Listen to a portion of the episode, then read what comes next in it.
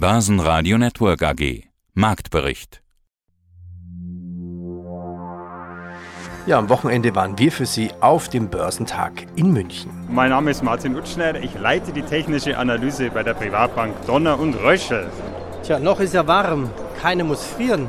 Aber was passiert, wenn dann doch? Also man hat ja immer Angst oder das Narrativ ist ja, dass Russland den Gashahn nicht mehr aufdreht. Ich glaube, er bleibt nicht geschlossen. Und ich sage jetzt mal ganz provokativ, äh, ich stelle mir die Frage, ob unsere beiden Volksvertreter den Hahn wieder öffnen wollen. Also unsere Deutschen. Richtig. Unsere beiden. Okay, ich glaube, ich weiß, wen du meinst. Ja, Frau Baerbock und Herr Habeck, Sie haben ja schon angedeutet, dass Sie da einen ganz strikten Kurs fahren. Und man muss ganz ehrlich sagen, ich bin jetzt, ich nehme keine Position ein, in keinster Weise, und, aber man muss natürlich auch in die Historie blicken. Das letzte Mal, dass Russland eine Lieferung gestoppt hat, war während dem Einmarsch der Wehrmacht nach Russland, während des Kalten Krieges. Die letzten Jahrzehnte war nie ein Stopp die Russ Russland ist immer seiner Gaslieferung nach, äh, seinen Lieferungen nachgekommen und ich denke, es wird auch diesmal so sein. Die Frage ist, ich sage jetzt mal in Anführungsstrichen, wie viel wir in Anführungsstrichen dann auch abnehmen wollen. Ja, wir müssen ja, es ist ja auch eine Pflicht der Politiker in Deutschland, ja, Schaden vom deutschen Volk abzuwenden und äh, das wird ja dann auch schwierig sein. Ja, natürlich. Es ist alles gerade schwierig. Ich, ich, möchte auch kein Politiker sein, deswegen bin ich auch keiner. Aber ähm, sie haben sich alle ihre Ämter ausgesucht, sie wollten gewählt werden. Und jetzt müssen sie natürlich primär Schaden vom deutschen Volke abwenden. Wir müssen natürlich alles dafür tun, dass auch Schaden vom ukrainischen Volk abgewendet wird. Aber die Frage ist, mit welchen Mitteln? Und mittlerweile stellen sich ja viele die Frage oder die berechtigte Frage und auch die rhetorische Frage, wem schaden eigentlich die Sanktionen mehr? Russland oder Europa.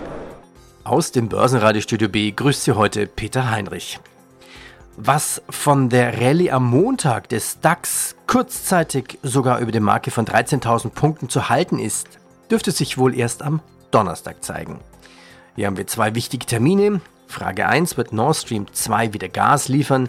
Ja, und Frage 2, was wird die EZB machen? Gibt es nun ein Ende der Nullzinspolitik? Der DAX fällt weiter unter 13.000 Punkte, Schlusskurs plus 0,7% bei 12.959 Punkte. MDAX plus 1,4%, 25.921 und in Wien der ATX als Total Return 6.115, ein Plus von 1,3%. Die Themen in diesem Podcast. Sie hören heute Interviews, könnte fast schon sagen, sogar eine Liebeserklärung für Aktien und Wikifolio.com von Trader Hendrik Lehmann. S&P 500 und Nasdaq 100 haben hohe Bewertungen, kaufen erst nach weiterer Korrektur nach von 10 bis 15 Prozent, so Dr. Habermeier.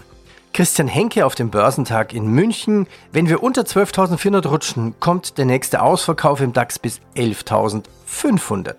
Und wie schon gehört, Chartanalyst Martin Utschneider, Blackbox-Situation und Black Swan, Schwarm-Situation. Guten Tag, meine Damen und Herren. Mein Name ist Christian Henke. Ich bin Senior Market Analyst bei IG in Frankfurt. Also eigentlich ist der DAX ja weiterhin und äh, die europäischen Börsen ziemlich krisenresistent. Also überraschend eigentlich.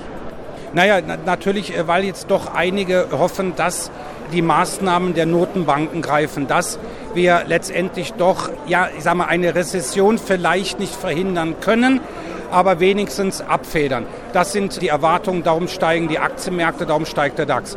Aber letztendlich ist es, glaube ich, erst einmal nur eine Erholung. Und ob da wirklich die Rezession eingepreist ist, dass eine Rezession kommt, das ist jetzt erstmal vielleicht eingepreist. Aber wie du schon gesagt hast, die Konsequenzen, dass wir viele Unternehmen haben, die letztendlich dann, ich sage es mal, pleite gehen, dass letztendlich der Arbeitsmarkt darunter leiden wird. Das ist ja, was in Amerika noch schützt, ein sehr stabiler Arbeitsmarkt. Mhm. Aber was ist, wenn auch hier in Deutschland die Arbeitslosenquote steigt? Ja, bei gleichbleibend hohen Energiepreisen oder auch Lebensmittelpreise, dann glaube ich, wird die allgemeine Nachfrage zurückgehen und dann beginnt so das Rad sich erst richtig zu drehen dann werden wahrscheinlich, wird auch weniger produziert. Das sehen wir auch an den Rohstoffpreisen. Die sind ja zurückgekommen, wo man ja sagt, das nimmt erstmal Druck vom Inflationskessel. Das ist richtig. Aber das signalisiert auch, dass die Marktteilnehmer von einer Rezession ausgehen. Bislang hält sich der DAX so gesehen noch wacker. Aber ich glaube, wenn wir wirklich mal unter 12.400 rutschen, dann glaube ich, da kommt noch mal so der nächste Ausverkauf. Das wollte ich dich gerade fragen. Du bist ja auch Charttechniker. Jetzt hast du natürlich hier auf der Messe keine Charts vor dir. Wie groß ist denn das Risiko, dass der DAX noch mal schnell 1000 Punkte rutscht? Ich sehe das eigentlich schon recht äh, groß. Wir, was wir jetzt gesehen haben, Gegenbewegung Richtung 13.000 dann hat den Anlegern der Mut verlassen. Und dann ging es wieder äh, runter. Das heißt, wir pendeln aktuell so zwischen 13.000 und 12.400. So, das ist jetzt natürlich die Frage, ist das jetzt die Ruhe vorm Sturm?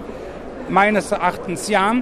Aber auch ich weiß natürlich nicht die Zukunft. Ich weiß aber, wenn wir unter 12.400 mal so richtig ordentlich schließen, dann geht es durch bis 11.500. Viele Experten sagen sogar, 10.000 wäre drin. Aber so weit würde ich jetzt nicht gehen. Ich glaube, und das ist schon im Januar mein Kursziel für 2022 gewesen, 11.500 ist möglich. Zahlen von US-Berichtssaison. Die Gewinne von Goldman Sachs und The Bank of America brechen ein. Das Handelsgeschäft ist im zweiten Quartal überraschend stark gewesen. Die Schwäche im Investmentbanking konnte es jedoch nicht kompensieren. Also wie schon bei JP Morgan, Morgan Stanley und der Citigroup haben die Rückstellungen für Kreditverluste die Gewinne geschmälert. Mein Name ist Wolfgang Habermeier. Ich bin Gründer, Eigentümer und Geschäftsführer der Firma Merito Financial Solutions GmbH. Wir sind eine Wertpapierfirma, die sich auf die Beratung von großen Kapitalanlegern fokussiert. Die Berichtssaison in den USA läuft. Die starten ja immer zuerst, dauert ein bisschen, bis es dann bei uns weitergeht. Es gab jetzt enttäuschende Zahlen von JP Morgan und Morgan Stanley. Ja, noch ein verpatzter Start in die US-Berichtssaison, so schrieben es Journalisten. City Wells Fargo kamen auch noch. So hieß es auch in dieser Pressemeldung. Grund sei das schlechte Investmentbanking. Dachte ich mir, als ich diese Meldung gelesen habe, naja, klar, ist doch logisch, dass die Banken jetzt unter Druck geraten. Die Aktien fielen doch reihenweise, da muss ja auch das Investmentbanking natürlich nicht mehr so gut ausfallen. Herr Habermeier, wie sehen Sie denn die Situation bei der Berichtssaison? Also wie Sie sagen, ist es naheliegend, dass das Kapitalmarktgeschäft in einer derartigen Situation leidet. Aber es ist eher das Transaktionsgeschäft als das laufende Wertpapiergeschäft.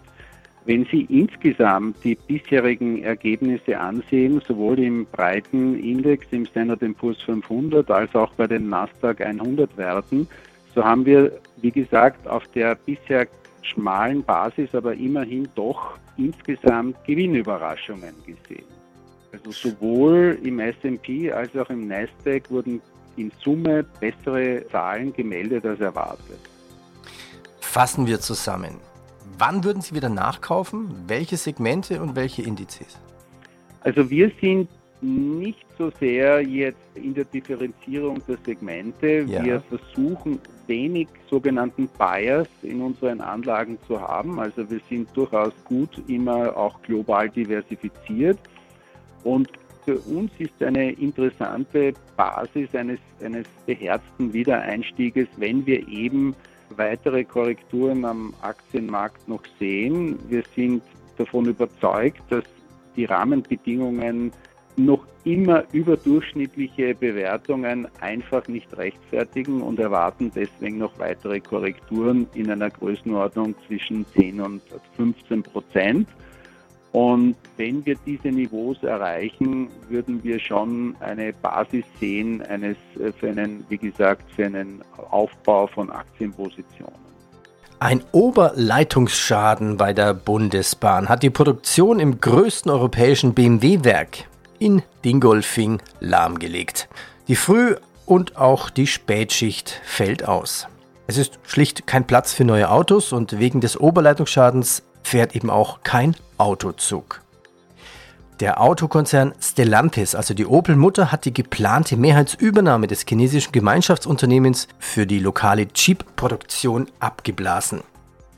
Das wird in der Bilanz mit rund 300 Millionen Euro zu sehen sein als Belastung.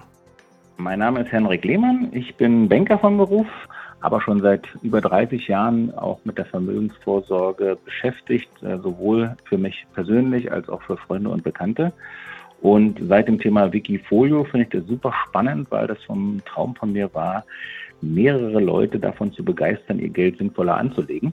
Okay, na dann machen wir doch mal Beispiele, dass du sagen kannst, okay, ist gestiegen, Trend ist da fundamental und was machen sie denn? Was waren denn die letzten Zukäufe? Humana ist ja ein schönes Beispiel, kennen wir auch alle. Die Aktie ist besser als der Markt gelaufen, hat ein neues Jahreshoch erreicht, ich glaube sogar ein All-Time-High erreicht und ist immer noch günstig bewertet und wandert deshalb mein Wikifolio. Aber ähm, Anfang des Jahres waren vor allen Dingen auch die Ölwerte.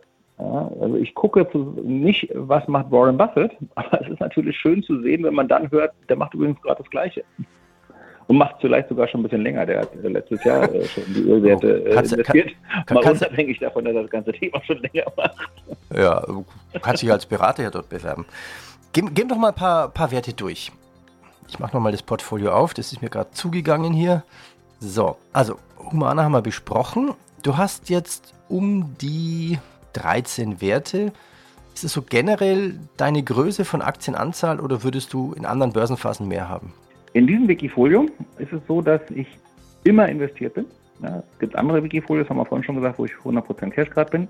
In diesem Wikifolio bin ich immer investiert und ich gucke mir jeden Monat an, was machen die Aktien, die ich vor sechs Monaten gekauft habe. Mhm. Sind die noch, den, gehören die noch zu den Top-Performern? Wenn nicht, werden die ausgetauscht und aus meiner Sicht die interessantesten Aktien wieder reingekauft. Das heißt, das können die gleichen Aktien sein des letzten Monats, die ich kaufe. Es können aber auch komplett andere sein. Im Minimum äh, habe ich also fünf Aktien im Depot oder im Wikifolio. Äh, nämlich, weil jeden Monat die fünf gleichen Aktien ausgewählt werden und nach sechs Monaten habe ich immer noch nur fünf Aktien im Depot. Wenn jeden Monat fünf neue Aktien ausgewählt werden, dann sind es bis zu 30. So, und jetzt haben wir also zwischen 5 und 30 äh, Aktien im Wikifolio und wahrscheinlich wird irgendwo die goldene Mitte dabei sein. Das werden also zwischen 15 und 20 Aktien sein, also auch eine gute Risikostreuung und händelbar. Und kontrollierst es dann du täglich? Vorhin klang es so, als wenn du sie kündlich reagieren würdest. Im Gegenteil. Also äh, für die Wikifolios, die mit Timing versehen sind, da gucke ich wenigstens einmal täglich, ob es Signale gibt, dass ein Bärenmarkt beginnt oder ein Bullenmarkt beginnt. Bei den anderen Wikifolios gucke ich mir zwar, informiere ich mich langfristig über die Werte, die ich vielleicht in mein Wikifolio aufnehme, aber es wird nur einmal im Monat getauscht. Nehmen wir doch ein paar Namen, gehen wir mal ein paar durch. Hast du Lieblingsaktien drin oder wollen wir es einfach mal alphabetisch machen oder, oder nach der Performance? äh, Lieblingsaktien ist ein gutes Stichwort. Äh, mein Bauch wird komplett ausgeschaltet. Also ich habe keine Markteinschätzung, ich äh, habe keine Lieblingsaktien, ich verliebe mich nicht in Aktien, selbst wenn sie noch so gut gelaufen sind, erreichen sie meine Kriterien nicht mehr, fliegen sie aus dem Portfolio. Der Euro kann leicht zulegen auf 1,01 5,9 US-Dollar. Die Ölpreise ziehen wieder an. Brand kostet mittlerweile 105,50 US-Dollar. Gold bei 1709, ein Plus von 2%.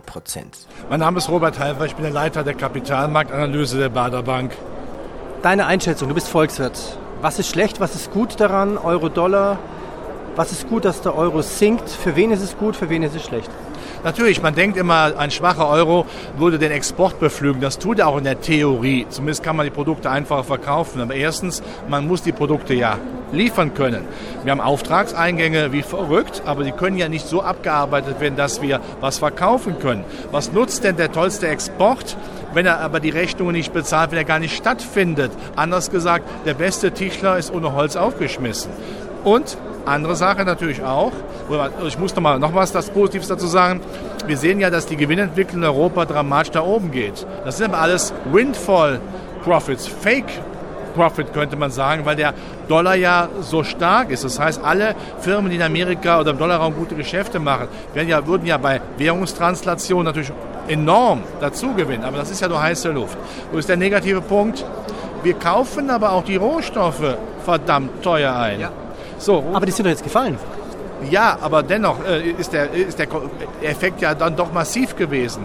Wenn wir jetzt natürlich Glück haben, die Rohstoffe würden etwas mehr fallen, dann wird dieser negative Effekt äh, über die Euro-Abwertung nicht so schlimm, aber er ist nach wie vor zu spüren. Ja. Definitiv. Also von daher hilft uns dieser schwache Euro nicht. Und wenn ich in die Gehirnwindungen von Madame Lagarde, der EZB-Präsidentin, eingreifen könnte, die ja meint, EZB wäre übersetzt Europäische Zauberbank. Nein, sie kann nicht zaubern, sie kann nämlich keine Probleme lösen, die wir jetzt haben. Dann sagt sie, Jetzt aber Butter bei den Fischen, eine richtige Zinserhöhung auf mehrere Ende des Jahres, um den zumindest Euro stärker zu machen, der Inflation importseitig das Genick zu brechen und damit mal ein Zeichen zu setzen. Dass sie zeitgleich natürlich dann auch weiterhin sozialistisch manipulativ am langen Ende für italienische Staatsanleihen zum Beispiel eingreift, wissen wir alle.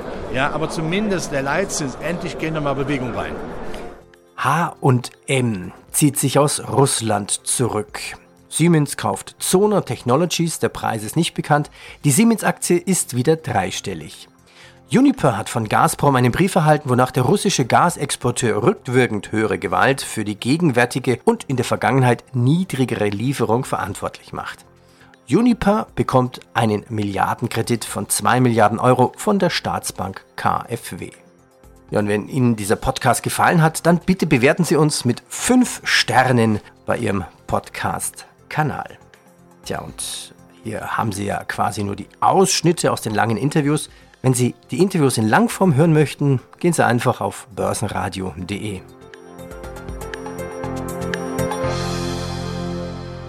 Börsenradio Network AG Marktbericht